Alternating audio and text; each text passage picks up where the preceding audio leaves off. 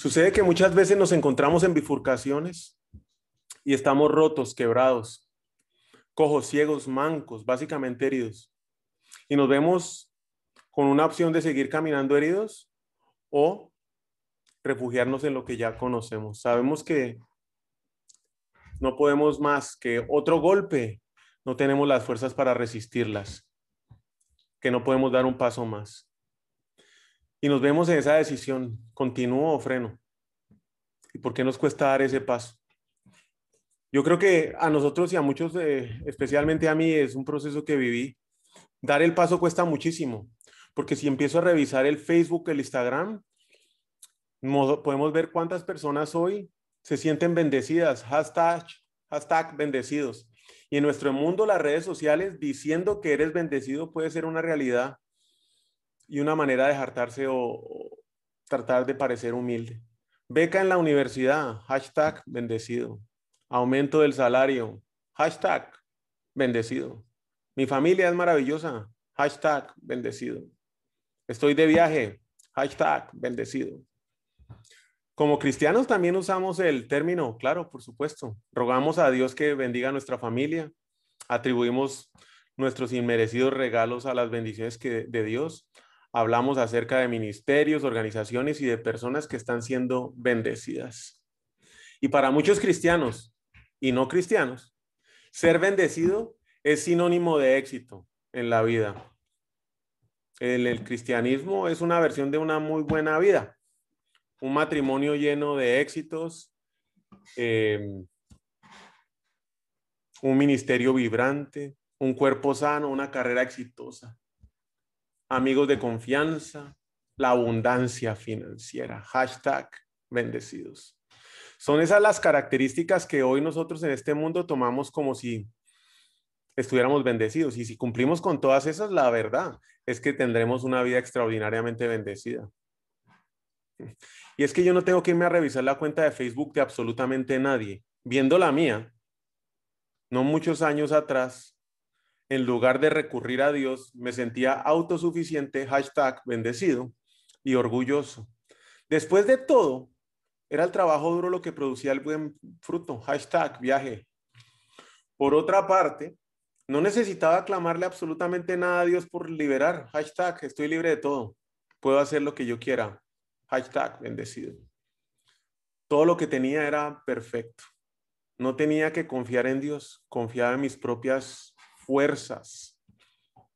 No necesitaba de Dios para estar lleno, yo ya estaba satisfecho. Hashtag bendecido. Me creía por completo la historia que dice el mundo de estar bendecido. Sinónimo de éxito. Sin un solo problema de salud, alegre, viajando por todo el mundo, complaciendo mis deseos y lo mejor, sin una sola herida. Hashtag bendecido. Cuando empecé a reconocer que algo de esto andaba mal y eso que yo creí eh, tan firmemente, dije, bueno, pues ahora que me congrego en una iglesia, servir a otros, ir a la alabanza, diezmar y obedecer, Hashtag bendecido.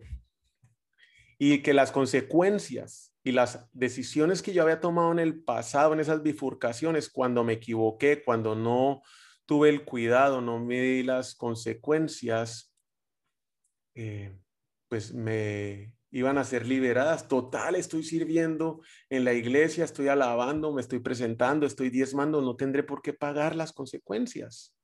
Hashtag bendecido. Y lo que es peor, mucho menos tendría que recibir otro golpe. Total, pues ya no estoy persiguiendo las cosas del mundo, ahora estoy persiguiendo las cosas de Dios. ¿Cómo va a ser posible que yo reciba otro golpe? No debería ser así. Eso es lo que el mundo me dice. Pero qué equivocado seguía. ¡Tum! Tome para que lleve. Llegó la leucemia. Y aprendí que cuando estamos en el desierto, es cuando Dios hace su mejor trabajo. Y que lo que tiene el mundo, hashtag bendecido, y lo que muchos de nosotros llegamos a pensar que bendecido, sinónimo de éxito, no puede estar más lejos de la realidad. Hace un año exactamente recibimos este golpe este diagnóstico que nos dejó heridos. Y llevamos ya un año caminando heridos. Y es que aquí viene una historia que me fascina, que es la historia de Jacob. Abraham y Sara tuvieron un hijo, se llamaba Isaac. Cuando Isaac tuvo 40 años, se casó con Rebeca, con la que tuvo dos hijos, Esaú y Jacob. La escritura nos, narra que desde el seno materno ya Jacob venía detrás de Esaú a ver cómo se quedaba con todo. Comenzaron a pelearse. El primero en nacer fue Esaú. Jacob nació agarrado de la pata. No lo soltó, se agarró del talón de su hermano Esaú. Eso toda historia la podemos ir a ver en Génesis 25 del 19 al 26. Claro, Esaú, que era el mayor, gozaba del derecho de la primogenitura. Él era el heredero legítimo, con todos los bienes materiales que tenía su papá. Sin embargo, después de un día largo y arduo de trabajo, llegó Esaú muerto el hambre a la casa y vendió su primogenitura a Jacob por un plato de lentejas. Historia sensacional, Génesis 25 del 27 al 34. Más tarde, cuando Isaac, su papá, decidió entregar los bienes de la familia de Esaú por ser el hijo mayor, ignoraba por completo lo que Esaú había hecho al venderle la primogenitura a Jacob. Rebeca, la madre de Esaú y de Jacob, Jacob era su favorito, lo disfrazó justo antes de que su papá se fuera a morir y urdió una intriga para que su hijo menor recibiera la bendición paterna y con ello heredara todo el billete de la familia. De ese modo, Jacobo recibió lo que correspondía a Esaú y hizo y se hizo a todos los bienes de su familia. Esto efectivamente puso a, a Esaú a pistola, quería matar a Jacob. Y Jacob, para salvar su vida, tuvo que huir a la casa de su tío Labán, con tan mala suerte que se enamoró de la hija de Rebeca, una de las hijas de Labán. Bueno, buena suerte, pero la mala suerte era que eran hijas de Labán, porque Labán le prometió que si trabajaba siete años para él, se le iba a dar en matrimonio al final de los siete años. Llega esa noche, la noche de bodas, el hombre ya estaba listo, perfumado, arreglado, no revisó el paquete y se casó con la otra hija, con Lea, la mayor lo volvió a engañar Labán. Sale ahí, al otro día se despierta y dice qué fue lo que pasó y Labán le dice, no, pues es que esa es la ley, se casa primero la primera y después la, la segunda, pero tranquilo, siete años más y le entrego a Rebeca. Era tal el amor de Jacob que lo hizo y nuevamente aceptó trabajar otros siete años. En total, trabajó 20 años bajo el engaño de Labán. Entonces el Señor le dijo a Jacob, vuélvete a, la tierra de tus padres donde están tus parientes, que yo estaré contigo. Génesis 31, 3. Y Jacob, ya cansado, emprendió el camino de regreso a enfrentar a su hermano Esaú, sin saber sinceramente en ese momento cómo era que estaba su hermano, si todavía lo quería matar, si seguía ofendido o no, y si tenía ese gran deseo de vengarse por haberle quitado todo lo que a él en ese momento le pertenecía y hábilmente mandó a sus mensajeros con muchos regalos en anticipación para ver si de esa forma podía obtener el perdón de su hermano llenándolo de riquezas. No solo eso, esa noche se levantó y tomó a sus dos mujeres. Génesis 32, 22, 30. Sus dos siervas y once hijos. Y cruzó el vado del río las envió a donde Saúl, los tomó, los hizo cruzar el arroyo con todas sus posesiones. Y él se devolvió, se quedó solo. Y un hombre llegó y luchó con él hasta la salida del sol. Y es que aquí es donde viene el asunto. Pero cuando el hombre vio que no podía vencerlo, lo golpeó en la coyuntura de su muslo. Y en la lucha, el muslo de Jacob se descoyuntó. Quedó cojón. El hombre dijo, déjame ir porque ya está saliendo el sol. Pero Jacob le respondió, no te dejaré ir si no me bendices. Y aquel hombre le preguntó, ¿cuál es tu nombre? Y él respondió, Jacob. Y el hombre dijo, tu nombre ya no será más Jacob, sino Israel, porque has luchado con Dios y con los hombres y has vencido. Y entonces Jacob le preguntó, ahora hazme saber tu nombre. Y aquel hombre le respondió, ¿y para qué quieres saber mi nombre? Y lo bendijo allí. A ese lugar Jacob le puso por nombre Peniel, porque dijo, he visto a Dios cara a cara y aún sigo con vida. Cuando he escuchado este versículo muchas veces explicado, eh, hablan mucho del cambio del nombre. Pero para mí, el mensaje aquí viene cuando el hombre vio que no podía vencerlo, lo golpeó en la coyuntura de su muslo y en la lucha el, el muslo de Jacob se descoyuntó, lo dejó cojo, como estamos muchos hoy, heridos con leucemia, con COVID, problemas económicos, cojos, mudos, ciegos, sordos, en una cama, sin plata para el mercado. ¿Y cuál fue la decisión de Jacob en ese momento? Llegó a una bifurcación. ¿Me quedo aquí solo esperando?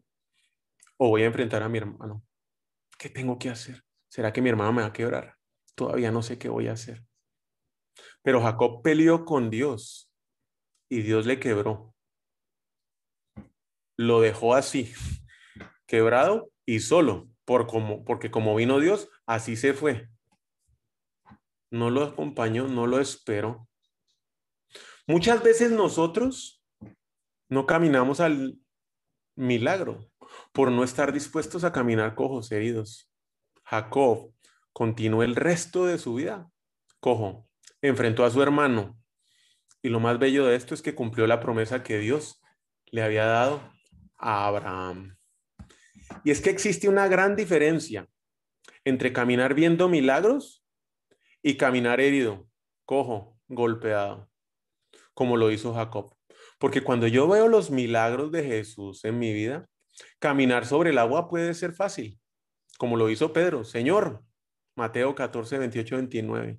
Si realmente eres tú, ordena que yo también camine sobre el agua y vaya hasta donde tú estás. Y Jesús le dijo, ven. De inmediato, Pedro se bajó de la barca, caminó sobre el agua y fue hacia Jesús. Y es que donde radica la diferencia. Es que caminar en el agua viendo milagros no es algo que usted y yo podamos hacer. Es porque Dios así lo hace y lo permite. Es un milagro de Dios. No es en nuestras propias fuerzas. Es Dios el que realiza el milagro. Pero caminar herido, me tengo que levantar, de pronto no escucho a Dios, ni lo veo, ni lo siento. Y tengo que dar el paso. Y depende única y exclusivamente de mí dar ese primer paso. Y es que aquí no hay uno solo que no esté roto. Es más, tenemos más de una sola herida encima. Y es que mi experiencia existe en tres tipos de heridas. Y vamos a hablar de ellas y explicarlas. La primera, la auto infligida la que me, yo mismo me he hecho, con las decisiones que he tomado sin medir las consecuencias. Es más, sin que me importen las consecuencias. Incluso llego a cargar muchas heridas sin siquiera darme cuenta que las tengo encima. Pero además no son heridas que solo me lastiman y me matan a mí, me hieren. Me voy pasando también a mi familia, a mi esposa, a mis hijos, hermanos, padres, etcétera una decisión que yo tome, voy a llamar a esta mujer, voy a cometer adulterio, me voy llevando a todo lo que hay cerca a mí. Voy a mentir, voy a robar. Son decisiones que tomamos en el camino y que dejan unas heridas, pero gruesísimas y abiertas. El segundo tipo de heridas, las que otros nos hacen, tienen un impacto directo en nosotros y muchas veces ni siquiera nos las merecemos. Es más, no hemos hecho nada para, para recibirlas. Tal vez no me lo merezco, es lo que muchos pensamos, pero ahí quedé herido y sangrando, sin poder hacer mucho. Me traicionaron, me abandonaron. Mi papá se fue Mi mamá se fue a Estados Unidos y me dejó aquí solo con mi papá. No me apoyaron. ¿Cuántos de nosotros no llevamos esas heridas en diferentes versiones? Y el tercer tipo de heridas, las heridas de la vida, no son culpa de nadie. Es la vida. El diagnóstico, la leucemia, la esclerosis, la diabetes, la muerte inesperada de un ser querido que ayer vimos y abrazamos. ¿Y por qué yo no puedo quedar embarazada? ¿Por qué no consigo marido? ¿Por qué no consigo pareja? Y mis negocios se fueron a la tostada con este COVID. Y aunque nosotros nos hagamos los locos para no querer afrontar esas heridas profundas, unas más que otras, podemos quedar paralizados. Pero es que absolutamente todos estamos heridos. Y estamos queriendo llegar a un destino, esperando ver el milagro, que Dios haga su, su voluntad en nuestras vidas. Pero sinceramente muy pocos estamos dispuestos a levantarnos y a caminar heridos, y mucho menos a que nos vean así los demás. No somos vulnerables. No queremos mostrar. Por años las adicciones, la manera de hacer negocios, de llevar nuestras familias, han sido nuestros nombres, como lo fue el de Jacobo. Drogadicto, alcohólico, adúltero, ladrón, mentiroso, manipulador. Muchos de nosotros podemos llevar esos nombres. Y llega Dios en un segundo y en un momento nos cambia el nombre. Somos perdonados, pero lo más bello de todo es que nos hace libres. No volvemos a caer en esos pecados que antes nos tenían atados. En un segundo. Pero de alguna manera las heridas las llevo. Porque no solo me dañé yo, lastimé a los que amaba, a los que quería. Obedezco, empiezo a diezmar. Ah, tome, el carro se daña. Y lo que es peor, vuelve mis pensamientos. Hashtag bendecido. Ahora, ¿por qué no me hablan si ya cambié? Estar bendecido no es estar en fotos con hashtag donde no se muestran las heridas.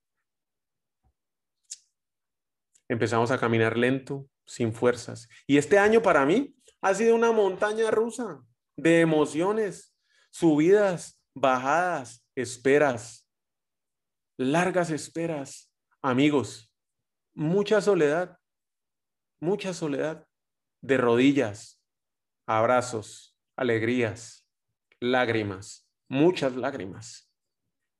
Y sigo acá profundamente herido. Pero la palabra de Dios dice que para los que confían en Dios, siempre, siempre tendrán nuevas fuerzas. Podrán volar como las águilas, podrán caminar sin cansarse y correr sin fatigarse. Ahí no dice que esto es para los que no tienen heridas, que son los que no tienen heridas los que volarán como las águilas y no se cansarán. Y es que adicionalmente no solo Jacob nos recuerda que debemos seguir caminando heridos y que muchas de estas heridas las llevaremos por el resto de nuestra vida. Pero aún así, nos tenemos que levantar y seguir hacerlo, dar ese paso. Pablo, quien antes fue Saulo, nos cuenta que antes, pero ya que otros, y esto lo vemos en Corintios 2, 11, 21, pero ya que otros se atreven a presumir, yo también lo voy a hacer, aunque sea una locura, dice Pablo. Si ellos son hebreos, también lo soy yo. ¿Son israelitas? Yo también. Son de la familia de Abraham. Yo también. Servidores de Cristo. Yo lo soy más todavía. Y aunque sea una locura decirlo, yo he trabajado más que ellos, he estado preso más veces, me han azotado con más látigos que a ellos y he estado más veces que ellos en peligro de muerte. Cinco veces las autoridades judías me han dado 39 azotes con un látigo, tres veces las autoridades romanas me han golpeado con varas, una vez me tiraron piedras y en tres ocasiones se hundió el barco en que yo viajaba. He cruzado ríos arriesgando mi vida. He estado a punto de ser asaltado. Me he visto peligro, en peligro entre la gente de mi pueblo y entre los extranjeros. En la ciudad y en el campo, en el mar y entre los falsos hermanos de la iglesia. He trabajado mucho y he tenido dificultades. Muchas noches las he pasado sin dormir. He sufrido hambre y sed. Y por falta de ropa he pasado frío. Eso es una fotografía de muchos de nosotros hoy me enferma ver que alguien se enferme. y me avergüenza y me enoja ver que se haga pecar a otros. Y si algo puedo estar orgulloso es de lo débil que soy. El Dios y el Padre del Señor Jesús, que se merece ser alabado, sabe que no estoy mintiendo. Aun cuando he recibido de Dios revelaciones tan maravillosas, así que para impedir que me volviera orgulloso, póngale ojo a esto, se me dio una espina en mi carne, ahí está la herida, un mensajero de Satanás para atormentarme e impedir que me volviera orgulloso. En tres ocasiones distintas le supliqué al Señor que me la quitara. Cada vez Él me dijo, mm, mm, no, mi gracia es todo lo que necesitas. Mi poder actúa mejor en la debilidad. Ahora, me alegra jactarme de mis debilidades para que el poder de Cristo pueda actuar a través de mí.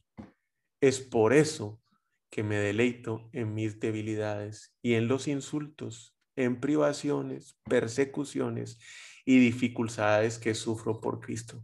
Pues cuando soy débil, entonces soy fuerte. Y es que muchas veces nosotros tenemos una concepción equivocada de nuestras heridas. Nuestras heridas no nos hacen más débiles. Nuestras heridas nos convierten en guerreros. ¿Cuántos de nosotros escondemos las heridas cuando son las armas que puestas en las manos de Dios nos hacen guerreros. Y muchos ahí me preguntan después de un año, ¿cómo es que usted hace para seguir caminando, Alejandro? ¿Cómo le hace? Porque yo no, no entiendo. Y es que la verdad yo no conozco ninguna fórmula. Además, no creo que exista porque cada cual pues tendrá sus problemas y sus dificultades. Si la existe, si, si existe, no la conozco. Pero he hecho una serie de acciones que han tenido un impacto directo y que cuando yo he estado herido, sangrando, y no me he querido levantar, me han ayudado a seguir caminando.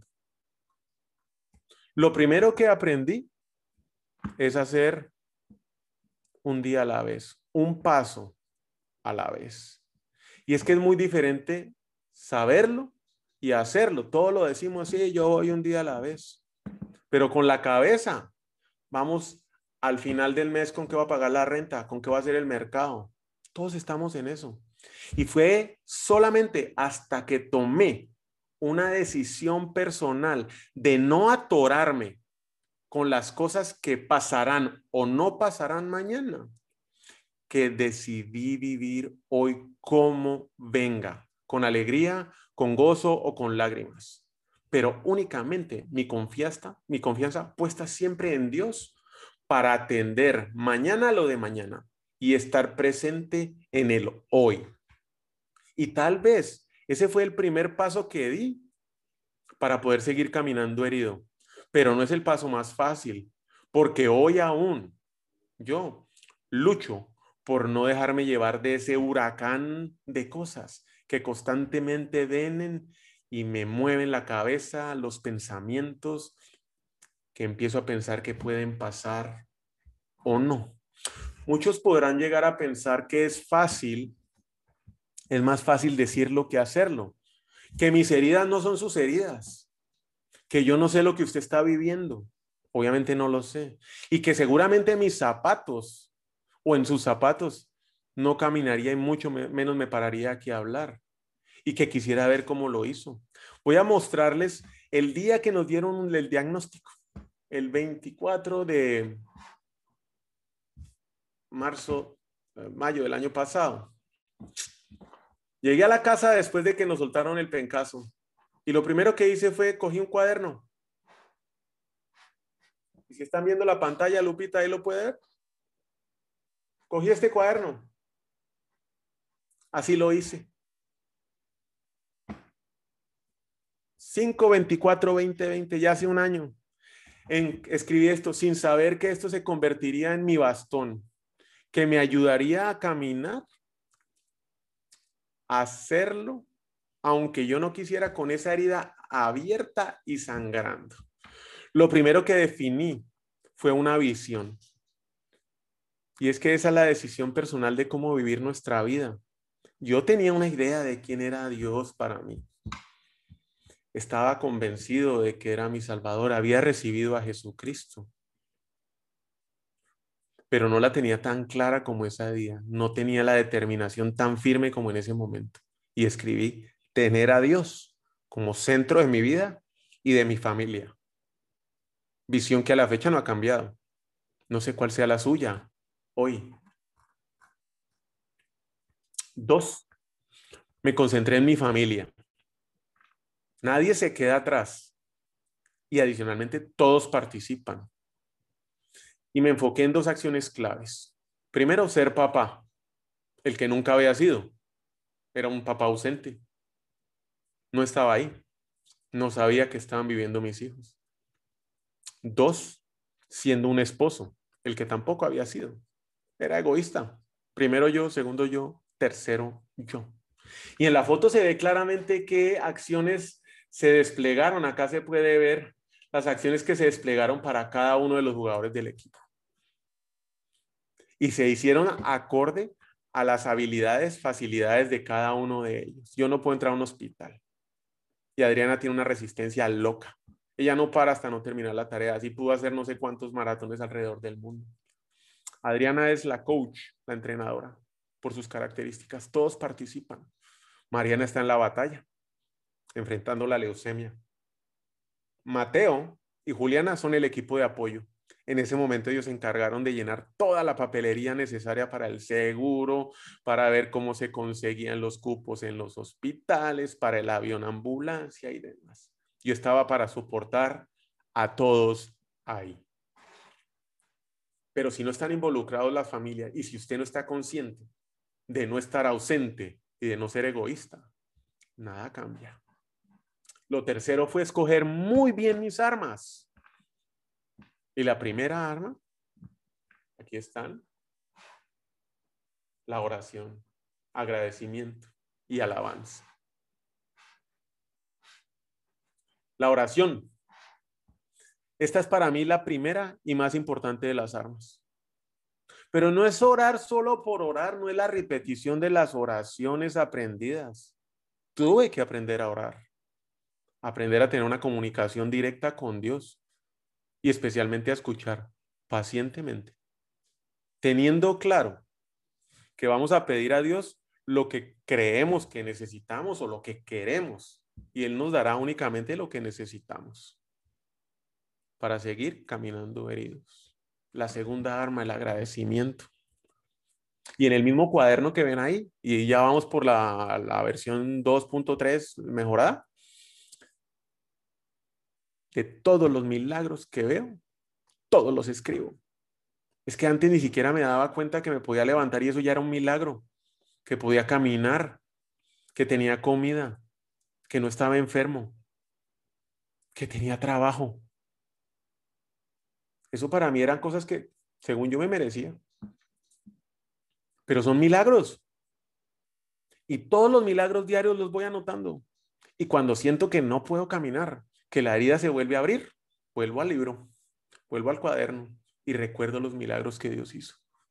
El primer milagro que vimos, al día de que la doctora eh, nos vino a dar el diagnóstico, una doctora que sabrá muchísimo pero no era la doctora para nosotros. A las 3 de la mañana Dios me levanta y me dice, mi hijo, mande un mensaje, mande un mensaje, mande un mensaje. Y le escribo a la doctora y le digo, doctora, esto es lo que necesito. A las 9 de la mañana la cita con la doctora dijo, yo ya no puedo seguir con ustedes. Y nos trajo a otra doctora. Pero no puedo expresar el amor que sentí por medio de esta doctora cuando tuvo que explicarnos a nosotros y a Mariana el diagnóstico. Hoy puedo volver atrás y agradecer todos esos milagros. Y los que veo día a día, los sigo escribiendo. Es un registro diario del poder de Dios en mi vida. Cuatro, la iglesia. Y es que en la mitad del COVID, cuando sueltan el pencaso con el diagnóstico y en cuarentena, ¿quién iba a la iglesia? Nadie, nadie podía llegar a pensar que la iglesia era importante. Y es que este para mí es un pilar vital para poder seguir caminando herido. Y es donde una de las armas para esta batalla se despliega en compañía de todos los demás que están heridos como uno. Y es la alabanza. Honrar y darle gloria a Dios, no solo en privado, sino también en público. Y ubicarnos claramente en dónde está Dios y en dónde estamos nosotros. ¿Quién es Dios y quiénes somos nosotros? Nos muestra el barranco, la distancia que hay entre Dios y nosotros y su poder. Y llenarme de la palabra de Dios, tener ese alimento fresco y constante. Y estas cuatro armas que les menciono, que es la oración, el agradecimiento, la alabanza y llenarme de la palabra de Dios, son armas que debemos usar no solo en la iglesia o no solo en privado, cuando vamos manejando, cuando estamos comiendo, cuando estamos trabajando, cuando estamos echando gasolina, en todo momento y en todo lugar, en la iglesia como en la cocina, en la sala como en el baño, cuando caminas solo o acompañado, viendo un atardecer o una amanecer. Efesios 6, 18 dice, oren en el Espíritu en todo momento y en toda ocasión. Manténgase siempre alerta, sean persistentes en sus oraciones por todos los creyentes en todas partes. Cinco, un grupo pequeño, un GPS, como lo que hoy podemos llegar a tener hoy. ¿A quién le voy a ir a compartir lo que yo estoy sintiendo? Que me escuche sin juzgarme, que no me dé soluciones del mundo, y que adicionalmente, cuando no me quiero parar porque estoy herido y solo quiero llorar y quejarme, me dé un patadón o me dé la mano para que me levante. Hoy tengo claro que no puedo solo, que necesito ese grupo de amigos para seguir caminando. En ese momento, sin saber, yo lo llamé el grupo de apoyo externo y aquí está. Y la verdad es que el WhatsApp era de a 400 o 500 WhatsApps por día, pero solo hablaba con esas seis personas que están ahí. Hoy me quedo corto en palabras de agradecimiento por ellos.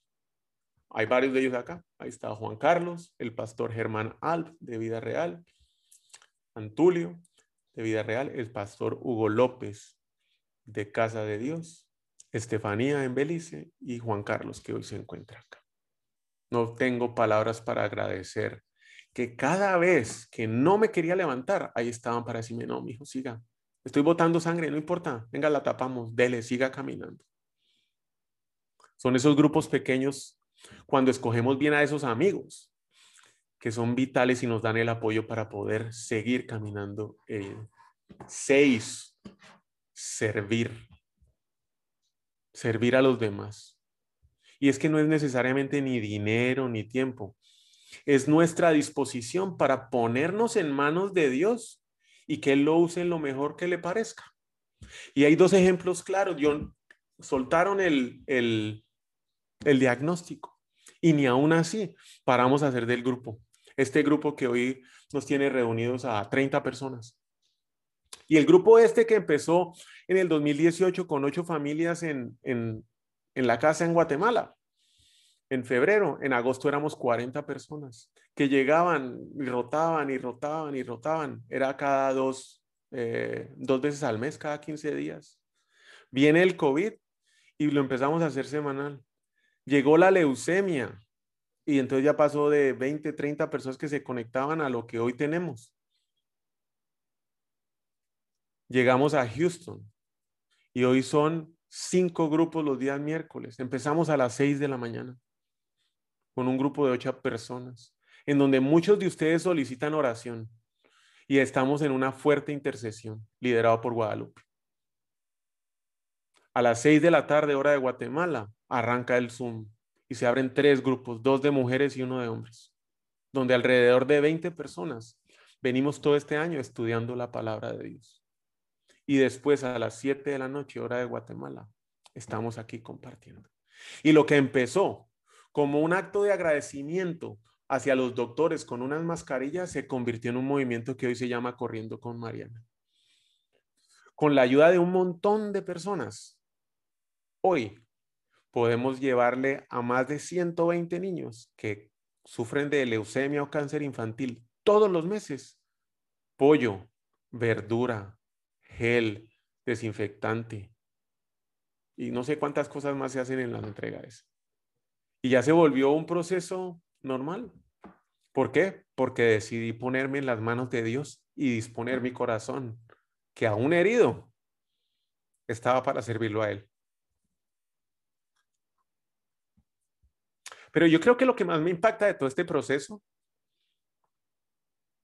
y el ejemplo más grande de caminar herido hoy y que camina por nosotros y a quien muchas veces le damos la espalda, lo podemos ver en Juan 20, 19 al 20. Ese domingo al atardecer los discípulos estaban reunidos con las puertas abiertas porque tenían miedo con las puertas bien cerradas, perdón, porque tenían miedo de los líderes judíos. De pronto, Jesús estaba de pie en medio de ellos. La paz sea con ustedes, dijo, mientras les mostró las heridas de sus manos y de sus costados. Y ellos se llenaron de alegría cuando lo vieron. Ocho días después, los discípulos, los mismos, estaban juntos de nuevo, pero esta vez estaba Tomás. Las puertas estaban bien cerradas, pero de pronto, igual que antes, Jesús estaba de pie en medio de ellos y les dijo, la paz sea con ustedes. Entonces le dijo a Tomás, pon tu dedo aquí y mira mis manos. Mete tu mano en la herida de mi costado ya no seas incrédulo. Cree. Mi Señor y mi Dios, exclamó Tomás. Entonces Jesús le dijo, tú crees porque me has visto. Benditos son los que creen sin verme. Las heridas de Jesús son nuestras heridas. Somos nosotros quienes debemos llevarlas. Y Él en su inmenso amor y misericordia se entregó por usted y por mí para liberarnos, salvarnos y darnos esa vida eterna. Y es que hay algo poderoso en las heridas, pero las heridas cuando las ponemos en las manos correctas, porque se vuelven armas. Y en esas manos correctas se ve el poder de Dios obrando en nuestras vidas. Y es que cuando ponemos nuestras vidas en manos de Dios y entregamos nuestras heridas, somos armas. Hoy, una infinidad de personas necesitan ver sus heridas y especialmente más que las heridas, ¿cómo es que usted hace para caminar con ellas? Siga sin detenerse, dando esos pasos uno a la vez, algo que no será fácil, pero que le garantizo que ciertamente valdrá la pena. Las heridas no están para paralizarnos, están para armarnos. Y los pasos que damos uno a la vez son hacia Jesucristo, quien tomará nuestras heridas para bien. Si está sufriendo algo hoy, lo invito a que salga de esa cueva donde se metió. Lo invito a que encuentre esos amigos, a que vaya a la iglesia, a que busque la alabanza, a que sea agradecido. Muchas veces me escriben en el WhatsApp a contarme las penas y mi primera pregunta es, bueno, ahora cuénteme los milagros que ha visto. Y en ese momento cambia la conversación. Sí, llevo un año sin trabajo, pero no me ha faltado la comida. Tengo mi hija con esclerosis, pero ya camina. El mío, ya vamos para un año y terminamos la fase 5 y vamos a empezar el mantenimiento. Dos años más de quimioterapia. En paz. Heridos, un paso a la vez. Un día a la vez. Si usted hoy no haya recibido a Jesucristo como su Salvador, lo invito a que lo haga hoy y que me acompañe en esta, en esta oración. Y antes de orar, quiero pedir disculpas por el tema del Internet. Gracias a Dios se, se, resolvió y que estaba un poco desconcentrado al principio, pero doy infinitas gracias al Espíritu Santo que aquí nos acompaña. Esto ha sido algo para mí mm, que ha tenido un impacto muy fuerte porque recordar todo esto y ponerlo de esta manera hoy, compartirlo, eh, me trae muchas memorias, pero especialmente me demuestra el amor que tuvo Dios en enviar a su Hijo y sacrificarlo por usted y por mí. Él sí sabía qué le iba a pasar a Jesús. Yo no tengo ni idea qué le va a pasar a Mariana. Pero él sí sabía que estaba mandando a Jesucristo a salvarlo a usted y a mí. ¿Cómo se nos puede pasar por la cabeza darle la espalda cuando él hoy aún, sentado en el trono, muestra sus heridas, las que son suyas y mías? Si usted hoy no ha recibido a Jesucristo, vamos a, orar. Leonardo, ahí que está usted, lo acompaño a que haga esta invitación de a seguir a Jesucristo. Gracias.